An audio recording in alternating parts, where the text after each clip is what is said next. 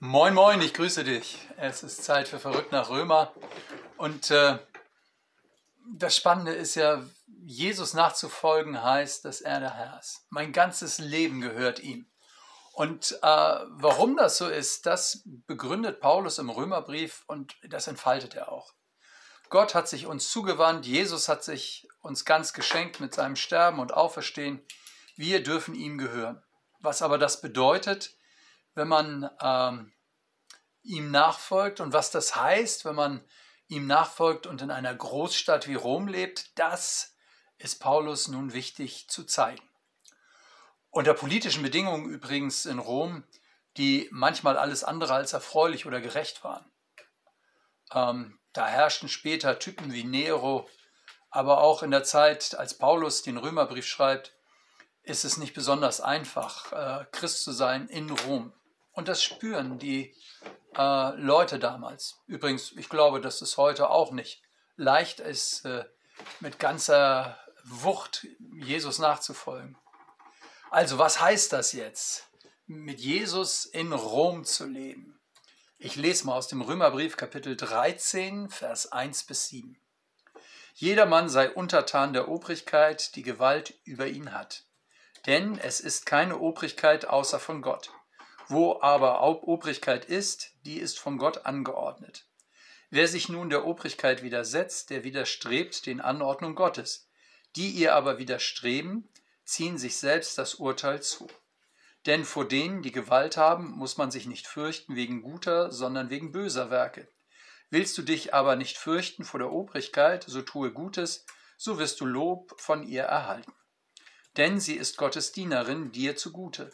Tust du aber Böses, so fürchte dich, denn sie trägt das Schwert nicht umsonst. Sie ist Gottes Dienerin und vollzieht Stra das Strafgericht an dem, der Böses tut. Darum ist es notwendig, sich, zu, sich unterzuordnen, nicht allein um der Strafe, sondern auch um des Gewissens willen. Deshalb zahlt ihr ja auch Steuer, denn sie sind Gottes Diener, auf diesen Dienst beständig bedacht. So gebt nun jedem, was ihr schuldig seid. Steuer, dem der Steuer, dem, der Steuer gebührt, Zoll, dem der Zoll gebührt, Furcht, dem die Furcht gebührt, Ehre, dem die Ehre gebührt. Also das ist nun wirklich ein hammermäßiger Text äh, und der ist auch in der Kirchengeschichte immer umkämpft gewesen. Und man muss sagen, auch sehr oft missverstanden worden. Wobei der Streit immer war, was ist jetzt richtiges Verstehen und was ist Missverständnis. Klar. Zunächst einmal muss klar sein, nach diesem Wort in der Heiligen Schrift ist staatliche Ordnung ein Geschenk Gottes. Also, wenn Paulus hier von Obrigkeit spricht, von dem die die Regierung haben, ähm, dann äh, meint das die, die sozusagen herrschen, die also Macht haben. Und wir haben ja sogar noch die Situation, dass wir Macht übertragen als Volk. Das heißt, in der Demokratie müssten wir ja umso mehr sagen, das Volk hat die Macht. Nicht die da oben, sondern die werden gewählt. Die Verantwortung hat also jeder Bürger in der Demokratie. Das heißt, als Christ muss ich sagen, äh, das ist manchmal nicht ganz einfach. Wie soll ich richtig wählen? Welche Partei äh, folgt sozusagen dem, was die Bibel sagt? Äh, oder wie kann ich mich beteiligen? Wie kann ich sozusagen meine Erkenntnisse aus der Bibel äh, auch in politisches äh, Reden und Diskutieren einbringen? Also sollte ich mich vielleicht sogar mehr beteiligen? Äh, klar, wer Begabung hat, sollte vielleicht auch äh, sich in der Politik engagieren, kommunal oder woanders. Ähm, aber viele haben dazu ja keine Lust. Man kann ja auch woanders mehr verdienen und so weiter. Also Staatlichkeit ist ein Geschenk Gottes. Ähm, wo hat das in der Bibel seine Wurzeln? Am besten wird das deutlich im ersten Buch Mose, Kapitel 9. Nach der Sintflut, nach diesem schrecklichen Gericht, verspricht Gott in Geduld, trotz der Bosheit des Menschen, die Erde nicht mehr zu zerstören dann gibt es eine sehr merkwürdige Einrichtung. Die würden, würden wir heute das Gewaltmonopol des Staates nennen. Da kommt zum ersten Mal was vor, was vorher nicht da ist. Wer Menschenblut vergießt, heißt es da, dessen Blut soll auch vergossen werden. Das heißt, das gehört nicht in Gottes Schöpfung. Ursprünglich war das nicht so. Das wollte Gott nicht und in Gottes neuer Welt, in der Ewigkeit, wird es auch nicht so sein. Aber in der Zwischenzeit, bis zur Ewigkeit, ist es das Mittel, um die Sünde äh, quasi einzudämmen, als Damm gegen die Sünde, sodass die Eskalation des Bösen eingedämmt wird. Das ist ein Zeichen der Geduld Gottes, dass Gott sagt, okay, das Böse ist nicht besiegt, aber ich werde es nicht mehr grundlegend auf dieser Welt vernichten. Denn das schafft keine Rettung. Das schafft nicht das Paradies. Aber es verhindert, indem ich es eindämme, verhindere ich das Allerschlimmste. Das ist das Wesen der staatlichen Ordnung. Wenn es keine staatliche Ordnung gibt, dann schlägt einer auf den anderen ein und der Stärkere setzt sich durch. Staatliche Ordnung heißt, wir organisieren irgendwie rechtsverbindliche Machtverhältnisse. In der Demokratie gilt das Gewaltmonopol. So und jetzt sagt Paulus, der Staat ist ein Diener Gottes. Ja, ist das denn immer so? Ich meine, äh, Saddam Hussein oder wie sie auch alle heißen, Putin. Äh, Paulus redet ja auch nicht von einem christlichen Staat, das muss man fairerweise sagen. Also Rom äh, hatte zum Teil schlimme Verhältnisse und man missbrauchte dort die Steuern zu wer weiß was, äh, aber nicht zu Barmherzigkeitstaten. Und trotzdem sagt Paulus, das ist etwas, was uns hilft. Also selbst der römische Staat, selbst der Staat Putins oder Saddam Husseins oder wie sie auch heißen, der hilft denn er dämmt das Böse ein und fördert das Gerechte.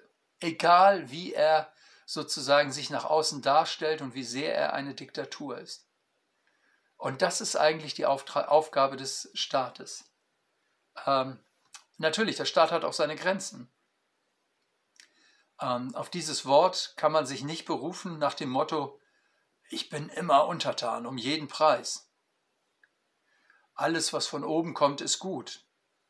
Im Gegenteil, die Apostel, das waren ja ganz einfache Leute in Jerusalem, die sagten, man muss Gott mehr gehorchen als den Menschen. Da hat die Regierung damals ihnen Redeverbot erteilt, weil der Staat sich gestört fühlte in seiner öffentlichen Ordnung. Und Petrus und Johannes sagen, man muss Gott mehr gehorchen als den Menschen. Also wenn Gott sagt, rede von mir, dann kann ich nicht einfach schweigen, sondern dann ist es mein Auftrag zu reden, weil dieser Auftrag von Gott kommt. Im letzten Buch der Bibel, in der Offenbarung des Johannes, da wird der Staat dargestellt als Antichrist. Der lässt sich anbeten. Der will an Gottes Stelle treten. Er will die Gewissen der Menschen bestimmen, um jeden Preis. Da gibt es nicht mehr Gehorsam, sondern da gibt es nur noch Bekenntnis und Leiden für die Christen. Verstehst du? Also dieses, man muss Gott mehr gehorchen als den Menschen, das ist der, dem, was Paulus hier im Römerbrief äh, spricht, noch übergeordnet. Ja? Aber soweit der Staat das Böse eindämmt und den Schaden vor Schaden schützt und den Schwachen schützt, äh, hat die staatliche Ordnung etwas Hilfreiches. Und das hat jeder halbwegs funktionierende Staat.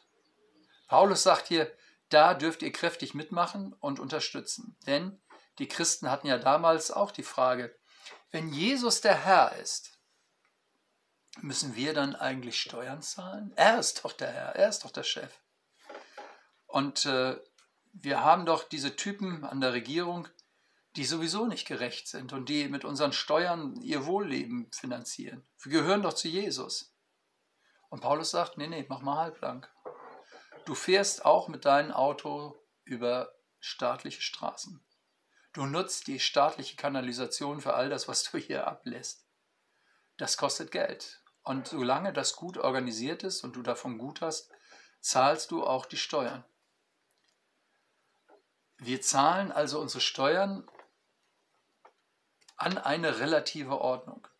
Versteht mich bitte richtig, der Staat wird nicht zur Heilsanstalt. Er ist keine perfekte Gesellschaft. Er ist auch nicht äh, Gottes Reich oder das Himmelreich oder das Paradies.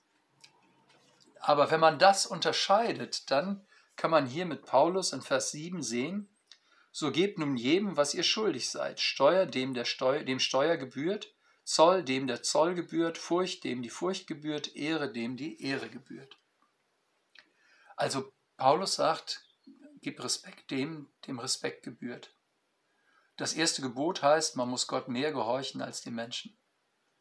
Das ist die Gewissensfrage heute. Ich meine, es gibt Punkte, an denen muss man dazu stehen und muss auch einen Preis dafür zahlen. Wenn der Staat Gesetze erlässt, die gegen Gottes Gebote sind, dann werden wir nicht als Christen sagen, ja, ach, das kommt ja von ganz oben, dann ist es ja gut, sondern wir sagen, nee, ich orientiere mich am lebendigen Gott und ich muss leider sagen, das kann ich nicht befolgen. Und dafür bezahle ich auch den Preis. Punkt. Das war damals im Römischen Reich so, das war auch in Israel so und das ist äh, auch in Deutschland so. Es gibt keinen christlichen Staat. Es gibt auch keine christliche Politik. In der Demokratie darf man hoffen, dass es Christen gibt, die sich in der Politik engagieren und etwas Hilfreiches einbringen. Aber einen christlichen Staat oder christliche Politik, die gibt es nicht. Wir leben in der Gemeinde und dienen der Gesellschaft. Das ist die Doppelausrichtung sozusagen der Christen. Ähm, also wir leben in der Gemeinde und dienen der Gesellschaft. Ähm, das ist unsere Berufung. So hat Martin Luther das auch gesagt. Er hat quasi die zwei Reiche Lehre unterschieden, hat gesagt, ja, das eine ist das Reich Gottes und das andere ist das Reich dieser Welt. Ganz realistisch mit unseren Steuern, mit unserer Mitarbeit, je nach Gaben, dienen wir auch dem Reich der Welt. Ihr Lieben, ähm, Römer 13 ist äh, ein spannendes Kapitel, weil das so plötzlich reinfunkt ja, äh, in all dieses äh, sozusagen erbauliche Nachdenken darüber, ähm, wie ich Gottes Liebe leben kann. Und plötzlich knallt Paulus damit rein. Ähm, aber ihm geht es eben darum, dass die Liebe keine Grenzen hat an, äh, an, an den Mauern der Gemeinde, sondern er sagt, sucht der Stadt Bestes, sucht des Landes Bestes, engagiert euch auch da. Und möglicherweise ist das heute deine Berufung. Ansonsten wünsche ich dir alles Gute und äh, wir sehen uns äh, nächste Woche wieder. Ähm, wenn äh, wir schon Pfingsten gefeiert haben, in der Kraft des Heiligen Geistes. Bis dahin wünsche ich dir, bleib gesund und äh, bis bald, dein Pastor Hardy.